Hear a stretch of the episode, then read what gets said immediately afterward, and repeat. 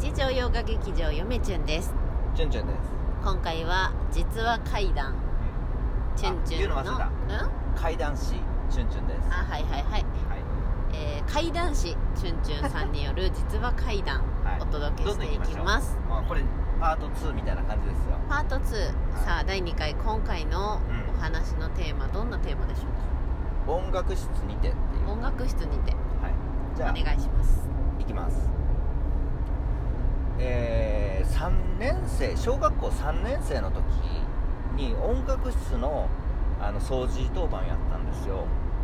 であのお昼終わってなんかな掃除って小学校の時って。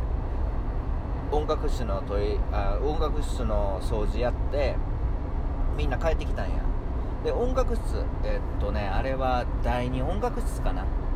普通音楽室ってなんかこうピアノがあってなんかズドンみたいななんかこうなんだろう段になっとってとかそういうのをイメージすると思うんですけどそれが第一音楽室で第二音楽室は普通の教室でなんかもう本当に普通の教室を音楽室無理やりしたみたいな感じのところでそこ掃除やったんですよ第二音楽室。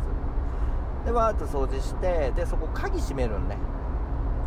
で帰ってきてさあ次の時間なんやなんや言う言うとったらふとなあ俺ほうきロッカーそのロロッカーっていうのはその掃除のさほうきとかちりとりとか入れるロッカーが後ろにあってそのロッカーに俺入れてないわほうきと思って。無性に気になって。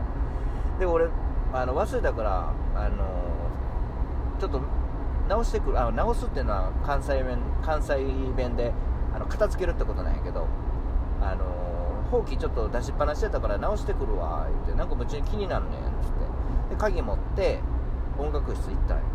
第二音楽室。そこはねあの第二音楽室の廊下って結構ねじめっとしとって奥にねあの教室あったかな？誰もおらへんようななんかすごい寂しいところにあるんよね。でお昼真っ昼間やけどやっぱかななんかジメジメしとって暗いねでもそこ一人でさ行ってさガチャッとあの開けよう開けようと思思ったんよ鍵をガチャッと。で開けたら案の定ねほうきがね出しっぱなしやって1本だけ。あこれこれと思って。で音楽室やから当然ピアノありますよね。ピアノ。ちゃんとピアノは閉まってるんですよ。誰もいないですよ。